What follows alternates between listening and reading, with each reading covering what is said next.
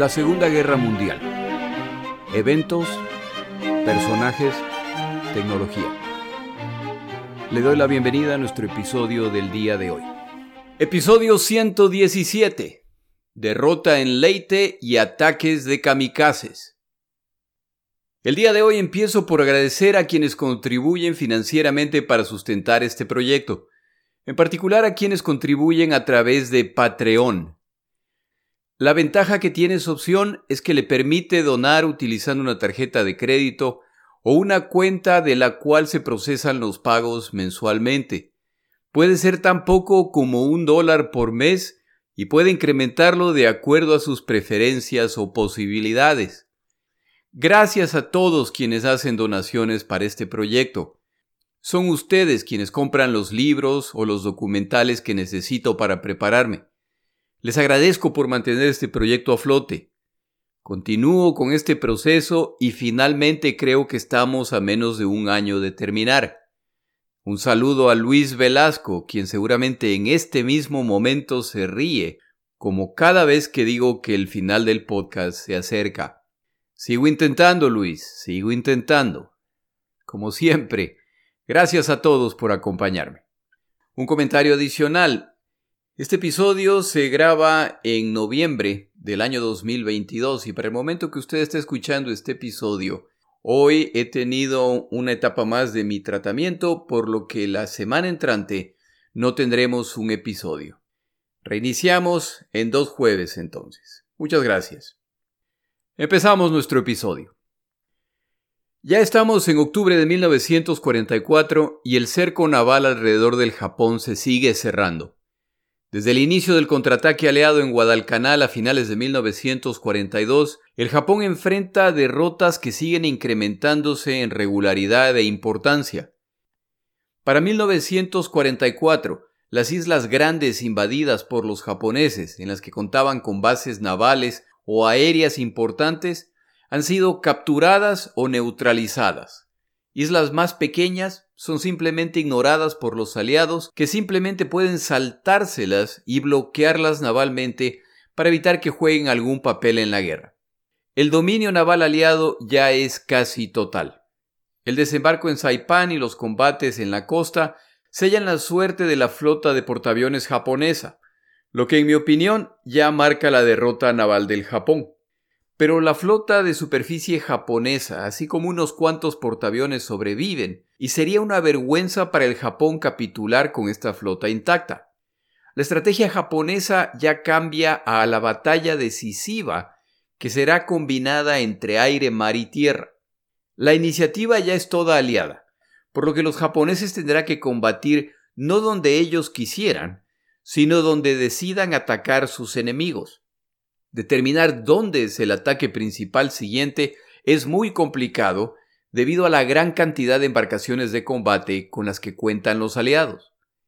Están presentes en múltiples teatros de operaciones realizando ataques que claramente pueden marcar el inicio de uno o de múltiples desembarcos. Y así en octubre de 1944 se producen los desembarcos de la isla de Leyte que relatamos en el episodio anterior y los japoneses no están listos para enfrentarlos. El avance aliado es acelerado desde el primer día y el alto mando japonés decide que en esta isla y en su costa se peleará la batalla decisiva. Los comandantes en las Filipinas, como se explicó antes, consideran esta decisión absurda al carecer de suficientes tropas en esa isla, tendría más sentido replegarse para tener la batalla final en Luzón. Como no han podido evitar los desembarcos, ahora el plan japonés es destruir la flota anfibia aliada que ha atracado en el Golfo de Leyte. Para esta tarea se despachan dos fuerzas. La primera es la fuerza de portaaviones restante al mando del almirante Osawa la segunda es una fuerza compuesta por la mayor parte de las embarcaciones de superficie japoneses restantes, al mando del almirante Kurita. La fuerza del almirante Kurita se dividirá en dos para realizar un ataque en pinza. Es decir, tres puntos de ataque, portaaviones desde el norte, la fuerza principal de Kurita desde el oeste y la fuerza secundaria desde el sur. Los marineros y aviadores japoneses que participan en esta operación lo tienen claro es poco probable que regresen con vida. La fuerza japonesa de portaaviones no van a jugar un papel importante en esta operación y serán destruidos, por lo que deciden que jugarán el papel de señuelo para los portaaviones estadounidenses. Se mostrarán a través de ataques y luego escaparán rumbo al norte con la esperanza de alejar a los estadounidenses de la zona del ataque principal. La flota de superficie japonesa principal en ruta hacia el Golfo de Leyte es descubierta y empieza a ser atacada desde el aire. Pierden unas cuantas embarcaciones, pero continúan en ruta hacia el Golfo.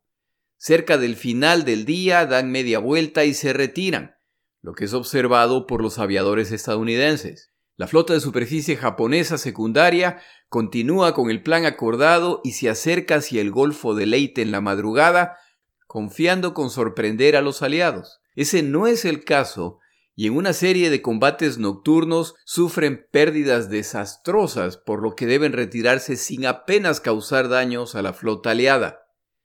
Para la madrugada del 25 de octubre, los resultados indican que las tres fuerzas japonesas de ataque han sido derrotadas o se encuentran en retirada. Pero ese no es el caso. El almirante Kurita, al mando de la fuerza principal de ataque, Luego de retirarse por unas horas para evitar ingresar al estrecho de San Bernardino cuando todavía no se ocultaba el sol, ha girado e ingresa al estrecho en la noche. Para la mañana siguiente ya ingresa en el Golfo con la expectativa de que lo esperan ataques aéreos y una potente fuerza naval. Para su sorpresa, ingresa al Golfo sin oposición. Los portaaviones estadounidenses principales se encuentran persiguiendo a Osawa y el resto se encuentran en otras tareas, y los acorazados, cruceros y destructores estadounidenses están regresando luego de la batalla contra la fuerza de ataque secundaria. Ya sale el sol y Kurita ordena que esta fuerza naval cree un cerco alrededor del Yamato, el superacorazado japonés y nave insignia de este ataque. Casi inmediatamente, un avión explorador estadounidense despachado a primera hora descubre a esta fuerza de ataque. Por su parte, los observadores japoneses ven a la distancia las torres de los centros de comando de embarcaciones enemigas. Solo puede tratarse de portaaviones. Hay algarabía entre las tripulaciones japonesas. Este es un regalo de los dioses que han puesto a sus enemigos en sus manos. No es común que una embarcación de superficie logre tener un portaaviones tan cerca y es su oportunidad para atacar. A esta distancia las baterías del Yamato pronto podrán alcanzar a los portaaviones enemigos. Han pescado desprevenidos a los aliados y ahora sus poderosos portaaviones serán destruidos. Kurita anuncia las prioridades. Es fundamental empezar por destrozar las cubiertas de los portaaviones para que no puedan lanzar sus aviones. Una vez logrado esto, hay que rematarlos y hundirlos. El superacorazado Yamato entra en combate por primera vez y aparentemente lo hará con una impresionante victoria. Lo que Kurita ha descubierto no son los portaaviones pesados estadounidenses. Estos son seis pequeños portaaviones encargados de apoyar a la flota de desembarco. Esta pequeña flota es conocida por los estadounidenses como Taffy 3. La tarea de esta flota de portaaviones es enfrentar aviones enemigos y atacar objetivos en tierra. Su tarea principal no es enfrentar a otras embarcaciones, para eso están los portaaviones más pesados. Por esta razón, los aviones con los que cuentan no llevan el tipo de munición para enfrentar a la fuerza japonesa que ahora se acerca. La flota de apoyo que protege a los portaaviones cuenta apenas con tres destructores y cuatro destructores escolta, embarcaciones aún más pequeñas. A las 7 de la mañana, el acorazado Yamato dispara por primera vez sus impresionantes baterías capaces de lanzar un obús con un peso similar al de un Volkswagen Escarabajo, es decir, 3.200 libras. Las embarcaciones japonesas se lanzan al ataque. Los destructores estadounidenses que escoltan a los portaaviones empiezan a descargar cortinas de humo para proteger a los portaaviones. Se inicia una carrera en que los portaaviones estadounidenses intentan escapar a medida que lanzan aviones de ataque a la mayor velocidad posible. Los japoneses afinan la puntería a medida que se acercan. el almirante Sprague, a cargo de esta fuerza de portaaviones, envió un mensaje radial a las otras dos fuerzas de apoyo, llamadas Taffy 1 y Taffy 2, que se encuentran a más de 50 kilómetros de distancia. Solicita que lancen ataques aéreos. Los japoneses se acercan y de repente nubes de lluvia cubren a los portaaviones estadounidenses. Ellos continúan su escape sabiendo que este fenómeno común desaparecerá pronto y sus perseguidores podrán continuar su ataque. El almirante Sprague concluye que no puede ganar esta carrera, por lo que toma la decisión de dirigirse al sur. Al hacer esto se acerca a las otras dos fuerzas en la zona, Taffy 1 y Taffy 2. De cualquier forma van a ser destrozados, al menos que lo hagan a medida que se acercan a otras fuerzas que los vengarán. Ordena a sus tres destructores, Hoyle, Herman y Johnson, que contraataquen. Las posibilidades de éxito son muy pocas, pero confían al menos ganar algo de tiempo. Para poner en contexto lo que está a punto de pasar se va a producir un enfrentamiento entre acorazados, cruceros y destructores en el bando japonés contra destructores estadounidenses. Como ya se ha mencionado, entre los acorazados japoneses se encuentra el Yamato, llamado el superacorazado, el más pesado alguna vez construido por una marina de guerra. Ha sido diseñado para destrozar otros acorazados. En teoría, un solo impacto del Yamato sería suficiente para destrozar un destructor estadounidense. Pero esto es también cierto respecto al resto de acorazados japoneses o los cruceros que se acercan. Estas embarcaciones son los pesos pesados del mar y tienen el poder y el alcance para destruir embarcaciones más pequeñas, por ejemplo destructores, antes de que estos siquiera puedan acercarse para atacarlos. Los destructores, por su parte, son embarcaciones más pequeñas, cuya tarea principal es combatir contra otros destructores y, de ser posible, acosar a embarcaciones más grandes en ataques por sorpresa. Su arma principal contra embarcaciones grandes son los torpedos, pero para utilizarlos deben acercarse a distancias mucho menores que el alcance de las baterías navales de un crucero o de un acorazado, por ejemplo. De ahí la importancia de la sorpresa, la cual en este caso no existe. Es decir, que esta batalla debería decidirse en unos pocos minutos y no debería terminar bien para los destructores estadounidenses. La presencia de los destructores ni siquiera debería detener el avance de la flota de Kurita hacia los portaaviones. Pero para el momento de este ataque hay otro elemento presente. Aviones de combate estadounidenses ya han despegado y empiezan a atacar a esta flota japonesa. Como lo mencioné antes, estos portaaviones no cuentan con el tipo de munición para combatir a estas embarcaciones. Pero eso los japoneses no lo saben. Y esta flota de ataque ha sufrido graves pérdidas a manos de la aviación estadounidense en ruta hacia esta batalla. Se desata entonces una batalla confusa en que los navíos japoneses empiezan a maniobrar para evitar los ataques aéreos. En la confusión, el destructor estadounidense Johnston logra acercarse lo suficiente a la flota japonesa y dispara sus torpedos impactando al crucero pesado Kumano. Uno de los torpedos impacta esta embarcación y la inutiliza, por lo que debe abandonar la batalla. La represalia japonesa no se hace esperar y este pequeño destructor empieza a ser impactado por fuego japonés, con resultados desastrosos para la embarcación. El destructor Hoel también logra penetrar las columnas japonesas, que al verlos empiezan a disparar e impactan el puente de esta embarcación. Sin embargo, sigue avanzando. Los destructores estadounidenses saben que no es probable que sobrevivan esta misión por lo que se dirigen hacia las embarcaciones más grandes para al menos tratar de causar tanto daño como sea posible antes de ser destruidos. Este destructor logra disparar sus torpedos antes de sufrir un impacto que inutiliza uno de sus dos motores. Entonces intenta escapar a pesar de su baja velocidad y maniobrabilidad. El destructor Herman avanza en la confusión y de repente ve al acorazado Congo, decide jugársela contra esta embarcación. Avanza disparando sus baterías, que por ser de tan bajo calibre no pueden siquiera perforar el blindaje del Congo, por lo que apuntan hacia el puente o a las baterías de superficie del acorazado. Congo devuelve el fuego y el destructor estadounidense ahora atrae la atención de otro acorazado japonés, el Haguro, que también le empieza a disparar. Este destructor estadounidense dispara sus últimos torpedos y escapa a toda prisa, sorprendentemente sin recibir un solo impacto. Ese no es el caso del destructor Hoyle, en el que ahora se concentran las baterías del acorazado Congo y varios cruceros.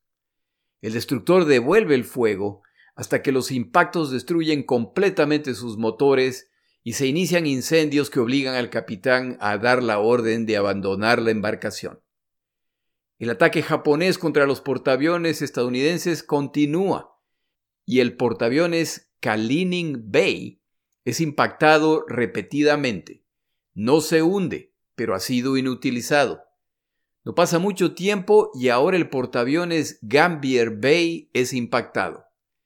Un obús japonés cae cerca del portaaviones y explota bajo el agua, abriendo un boquete bajo la línea de flotación. Este portaaviones también debe retirarse para evitar ser hundido. A pesar de los intentos de defensa, poco a poco los portaaviones estadounidenses serán inutilizados al carecer de la velocidad para escapar de los navíos japoneses. La flota japonesa se encuentra enfocada en los portaaviones, a los que ven como la amenaza y el premio mayor. Su intento de alcanzarlos es obstaculizado por los ataques aéreos que los obligan a zigzaguear y a maniobrar, lo que afecta a la precisión de sus ataques. Estas distracciones abren la oportunidad a los destructores sobrevivientes que a pesar del daño sufrido siguen combatiendo en vez de retirarse. El comandante Evans, capitán del destructor Johnston, viendo que el crucero japonés Chikuma se prepara a rematar al portaaviones Gambier Bay, ordena que se abra fuego contra esa embarcación.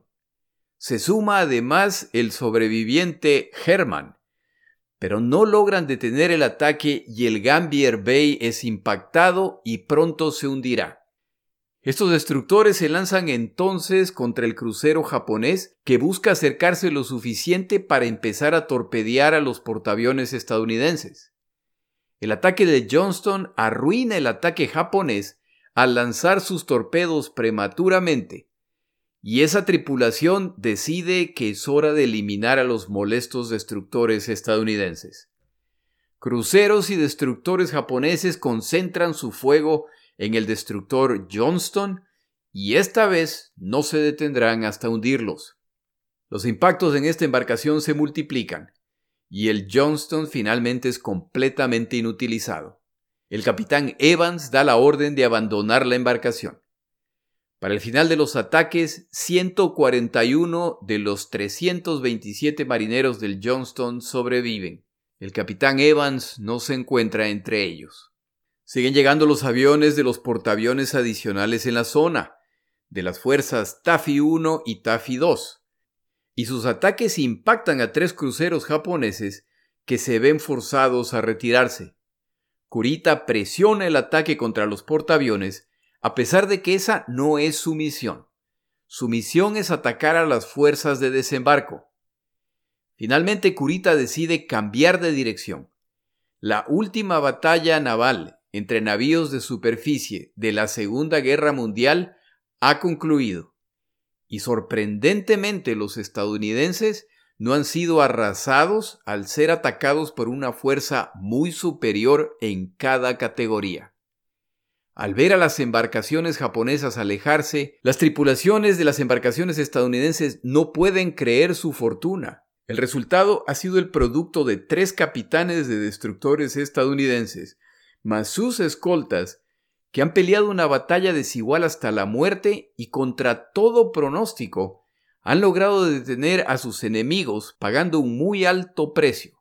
Pero también hay que recordar que no son solamente sus destructores. Los japoneses se enfrentan a estos aviones que también los están atacando. De cierta forma, una vez más el apoyo aéreo ha decidido la batalla. El almirante Kurita, cuya fuerza de combate se ha reducido a menos de la mitad desde que se inició esta misión, ahora debe tomar una decisión. Convencido de que los recientes ataques aéreos provienen de la fuerza principal de portaaviones estadounidenses, en vez de las pequeñas fuerzas de Taffy 1 y Taffy 2, está convencido de que ataques mucho más grandes van en camino.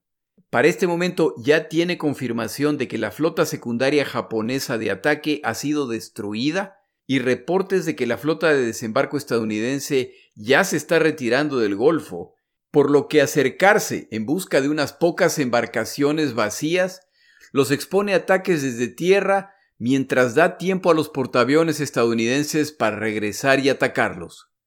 Kurita decide no continuar la misión y se dirige hacia el norte en busca de fuerzas de superficie estadounidenses. A pesar de sus intentos, esta fuerza de combate nunca encontró a las fuerzas estadounidenses a las que busca, y al final simplemente regresan a sus bases en medio de ataques aéreos que les cuestan embarcaciones adicionales. Toda esta misión ha sido para nada. A la flota de portaaviones japonesa que avanza desde el norte y que ha servido de señuelo para alejar a los portaaviones estadounidenses, tampoco les ha ido bien, ya que los cazas y bombarderos estadounidenses los han alcanzado. En los ataques iniciales han hundido el portaaviones Chitose y su hijo.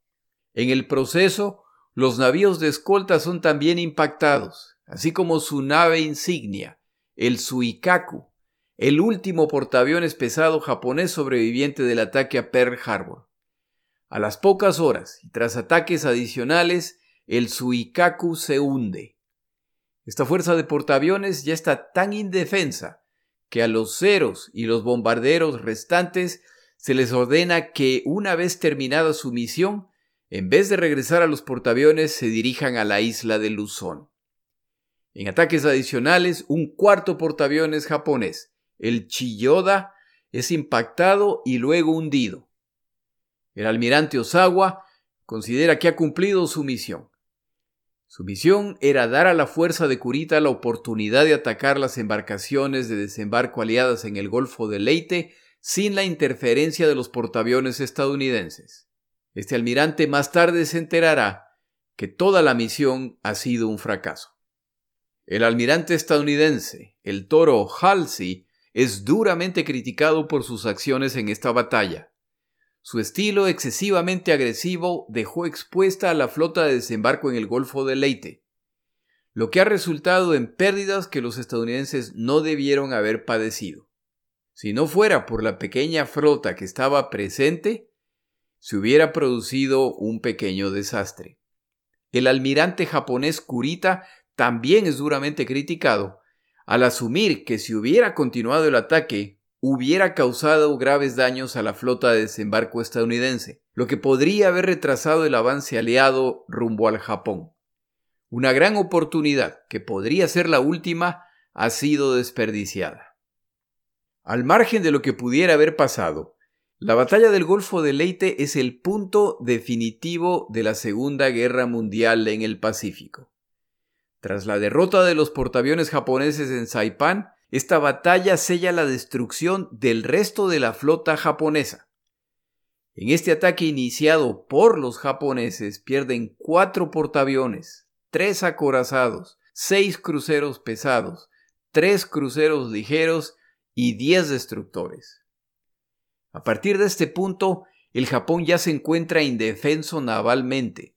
Su marina de guerra y su aviación han sido neutralizadas y los remanentes pelearán batallas desesperadas en las que ya solo les esperan derrotas. Al margen de lo que ocurre en tierra, el Japón ya ha sido derrotado militarmente y la prudencia indica que es hora de capitular.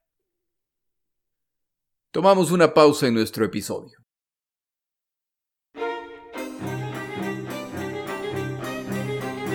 Palabras de Churchill. El día de hoy palabras de Churchill con las que me identifico completamente.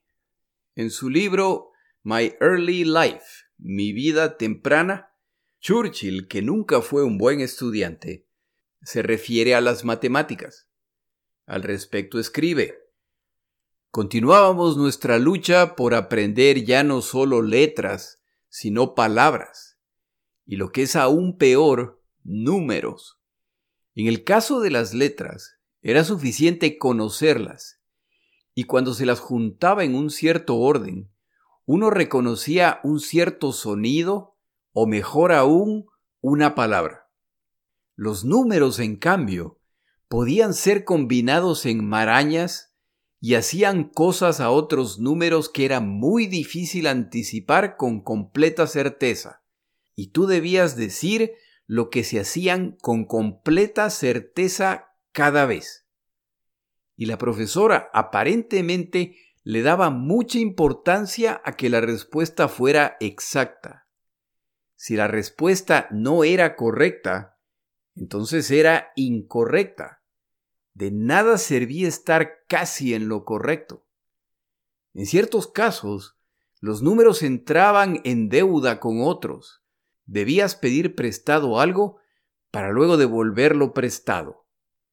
Estas complejidades proyectaban una sombra amenazante sobre mi vida y robaban tiempo a actividades más interesantes. Con distintas palabras, las sensaciones descritas son similares para todos los que siempre hemos batallado con las matemáticas.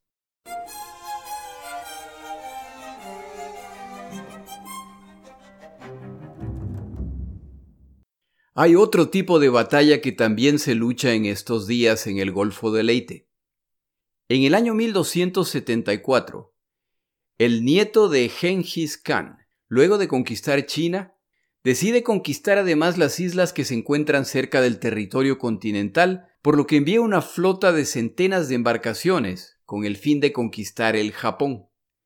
Entre 30.000 y 40.000 combatientes son enviados en estas flotas. Inician su ataque y ya atracan en el Japón cuando un gigantesco tifón destroza una parte considerable de esta flota, lo que obliga al resto de atacantes a retirarse. Vuelve a intentar desembarcar en el Japón siete años más tarde, utilizando la misma estrategia pero con una flota mucho más grande. De acuerdo con la Enciclopedia Británica, esta segunda flota combinada contaba con casi 4.500 embarcaciones y más de 140.000 combatientes. Ya se acercan a la costa para iniciar los combates y nuevamente un tifón destroza de tal forma a esta flota que los pocos sobrevivientes que logran llegar a tierra son masacrados por los defensores en uno de los desastres navales más grandes de la historia. El Japón ha vencido en una batalla que no podía ganar gracias a la asistencia divina. La impresionante coincidencia de estos dos eventos naturales y de su impacto decisivo en intentos por atacar al Japón, inician la creencia de que esta nación es protegida por los dioses que no permitirán ataques contra su territorio. El defensor de la nación en estos eventos ha sido el viento divino, en japonés kamikaze. A través de la historia, el Japón combate en múltiples guerras, incluyendo la Primera Guerra Mundial, su guerra contra China y su guerra contra los rusos. Nunca se ha combatido en territorio japonés y sus islas nunca han sufrido invasiones. La convicción del pueblo japonés es que esto es lo que ocurrirá también en la Segunda Guerra Mundial. Una de las fuerzas de portaaviones involucradas en los combates en el Golfo de Leyte, Taffy 3, se encuentra recibiendo a sus aviadores cuando sorpresivamente aparecen varios aviones japoneses que viajan a baja altura. Estos aviones eluden el combate con cazas o bombarderos ligeros estadounidenses y se dirigen directamente a los portaaviones. A menos que estos aviadores japoneses ataquen con torpedos, su ataque está a punto de fallar al carecer de la altura para soltar sus bombas sobre los portaaviones, y mientras más se acercan, menos probable que se puedan armar los torpedos, si es que son torpedos lo que traen. Ya es demasiado tarde cuando los tripulantes del portaaviones Santee se dan cuenta de que el plan de este aviador no es bombardear su embarcación, sino estrellarse contra ella. Algunos de los aviones atacantes japoneses son derribados. Uno se estrella contra el portaaviones y el resto de los aviones japoneses se dispersan. En la confusión, un segundo portaaviones es impactado por otro avión japonés que a pesar de ser impactado, continúa obstinadamente hasta estrellarse contra la cubierta. Estos ataques han sido perpetrados por un nuevo grupo de combate liderado por el teniente Yukio Seki, uno de los 24 voluntarios para esta misión y un as japonés de la Segunda Guerra Mundial. Es decir, Seki no es cualquier piloto. El nombre del grupo es Shimpu, que es una combinación de las palabras chinas para Dios y viento. A propósito, no fue la intención de los japoneses llamar a estos aviadores kamikazes, pero traductores estadounidenses traducen mal la palabra Shimpu como kamikaze, y ese es el nombre con que al final serán conocidos. Me hubiera gustado contarles de quién fue la idea de crear esta fuerza de ataque, pero las tres fuentes consultadas para este episodio mencionan los nombres de tres comandantes japoneses distintos, por lo que a mí no me queda claro a quién se le ocurrió esta idea. Tampoco queda claro cuándo ocurre el primer ataque kamikaze, ya que aviadores que deciden que su última acción en esta vida será estrellarse contra una embarcación enemiga es un fenómeno que ocurre en múltiples fuerzas aéreas, no solo en la japonesa. Hay casos reportados de aviadores que al ser impactados por el fuego enemigo se encuentran a tan baja altura o su avión queda en tal mal estado que no es posible lanzarse en paracaídas, por lo que no sobrevivirán, y entre simplemente estrellarse y llevarse unos cuantos rivales consigo, eligen la segunda opción e intentan estrellarse contra embarcaciones enemigas. Pero es en la desesperación de la batalla del Golfo de Leyte que oficialmente se lanza por primera vez este tipo de ataque contra la flota estadounidense. El teniente Yukio Seki cuenta con 26 ceros para esta misión.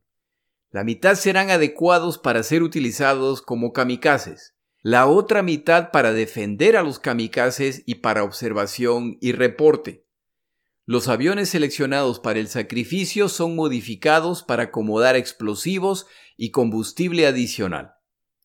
Esta fuerza de voluntarios quiere ser la primera en completar esta gloriosa misión y varias veces sufren la frustración de despegar en su vuelo final solo para regresar al no encontrar los navíos enemigos sufrir problemas mecánicos o como resultado del mal clima.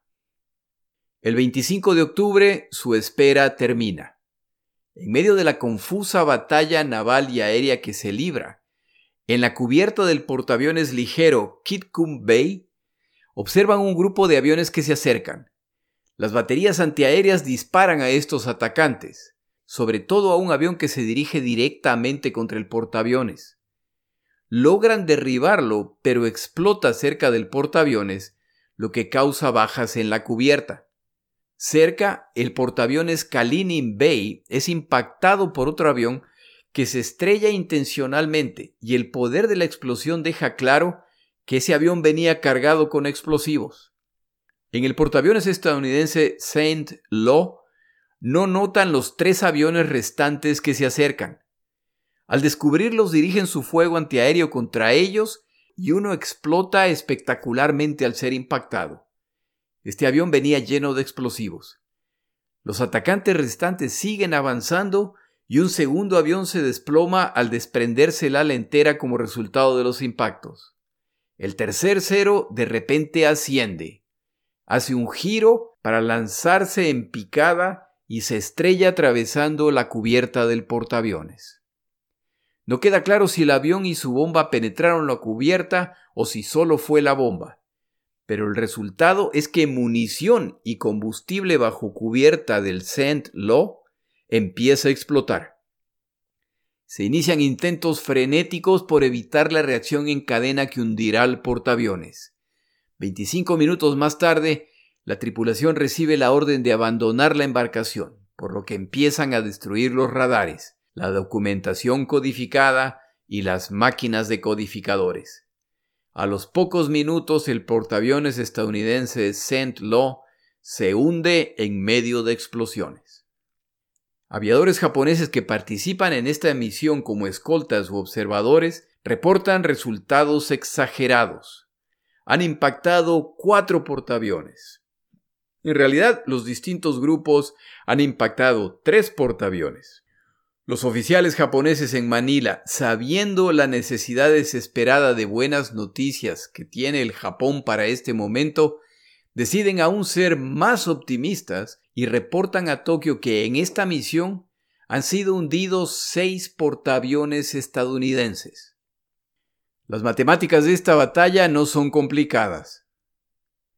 El almirante Kurita, al mando de lo que le queda de la Marina de Guerra japonesa, ha hundido un portaaviones estadounidense y averiado dos más al costo de la mitad de su flota, la pérdida de 300.000 toneladas de provisiones de materiales de guerra y miles de combatientes japoneses.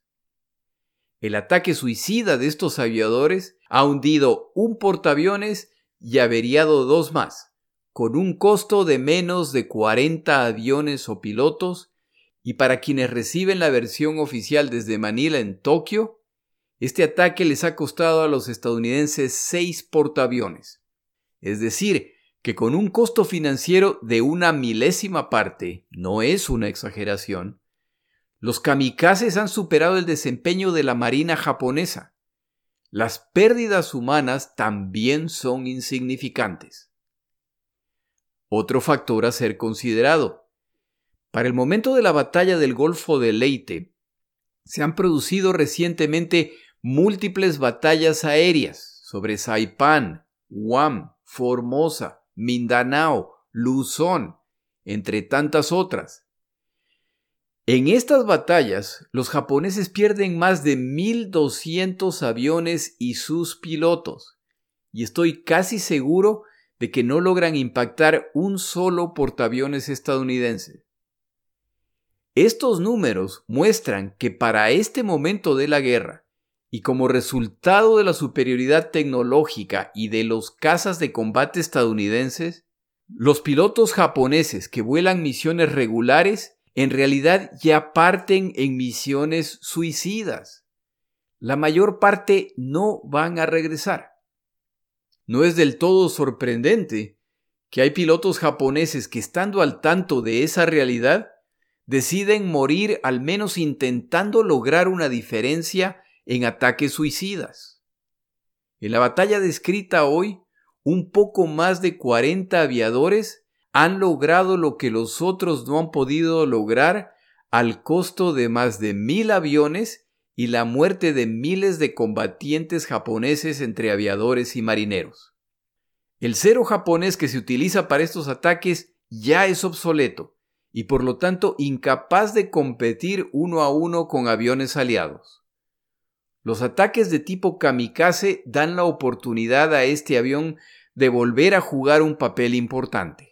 Entrenar a un piloto de combate toma meses, más el tiempo necesario para que alcance la experiencia de combate requerida. Entrenar pilotos para que realicen unas pocas maniobras de ataque para lograr estrellarse contra los portaaviones toma semanas, por lo que se puede preparar a cientos de aviadores para este fin. Si se combinan haces de combate japoneses para defender a los kamikazes con pilotos novatos que vuelen los ceros cargados de explosivos, es posible lograr una mezcla que en la opinión japonesa podría cambiar el curso de la guerra. Los radares de a bordo estadounidenses han alcanzado una sofisticación que les permite identificar aviones japoneses que se acercan a atacar. Pero cuando estos aviones despegan de islas cercanas y vuelan a baja altura, la silueta de las islas confunde a los radares a los que se les dificulta descubrir a los aviones que se acercan. Para el momento en que los estadounidenses descubren este ataque compuesto por unos pocos aviones divididos en grupos, muchas veces ya no tienen tiempo suficiente para reaccionar. Intenta imaginar la emoción en Tokio al recibir este reporte. Tras múltiples batallas aéreas y navales en que los japoneses pierden miles de combatientes entre aviadores y marineros sin lograr causar daño significativo a la flota estadounidense, menos de 50 aviones japoneses han hundido seis portaaviones estadounidenses en un par de horas de combate. Esta información es falsa, al haber hundido apenas un portaaviones pequeño y averiado dos. Pero la emoción debe haber sido muy intensa. La guerra podría no estar perdida después de todo. Este puñado de aviadores voluntarios que han causado, de acuerdo con la versión recibida, miles de bajas a los estadounidenses, pronto se multiplica al sumarse cientos de aviadores japoneses que voluntariamente o presionados por otros están dispuestos a participar en misiones suicidas. En meses siguientes serán miles los que se entrenan a medida que la guerra avanza y es el territorio japonés el que ahora está bajo ataque. Los japoneses apuestan a que los estadounidenses y sus aliados no están dispuestos a sufrir miles de bajas, y que si esto empieza a ocurrir, entonces vendrán a la mesa de negociaciones para intentar detener la guerra. Es su misión, por lo tanto, causarles cuantas bajas sean posibles a medida que se acercan al Japón, sin importar el costo para la nación. La imagen del kamikaze, joven, valiente, sacrificado, dispuesto a morir por el Japón y el emperador, es utilizada por la propaganda japonesa para empezar a preparar a la población civil para los sacrificios que se acercan. Por su parte, los estadounidenses encuentran la práctica desesperada, inhumana, cruel. Esta claramente muestra la naturaleza del enemigo al que hay que destruir completamente ya que prefieren inmolarse a capitular. La guerra sin misericordia continúa su escalada, al encontrar los dos bandos confirmación respecto a la naturaleza de su enemigo, lo que va preparando el camino para lo que ocurrirá en el futuro. En el siguiente episodio tomamos un breve desvío para hablar de los bombarderos de la Segunda Guerra Mundial. Mi nombre es Jorge Rodríguez. Gracias por acompañarme. Para información adicional respecto a este episodio, las notas de este podcast, que incluyen la narración de este episodio, así como acceso a resúmenes, videos, documentales y materiales adicionales gratuitos disponibles en el Internet, por favor vaya a Amazon y busque el libro La Segunda Guerra Mundial, Eventos, Personajes, Tecnología. Al comprar estas notas me ayuda y me apoya financieramente. Puede encontrar información adicional en mi página web, lasegundagm.com. Muchas gracias.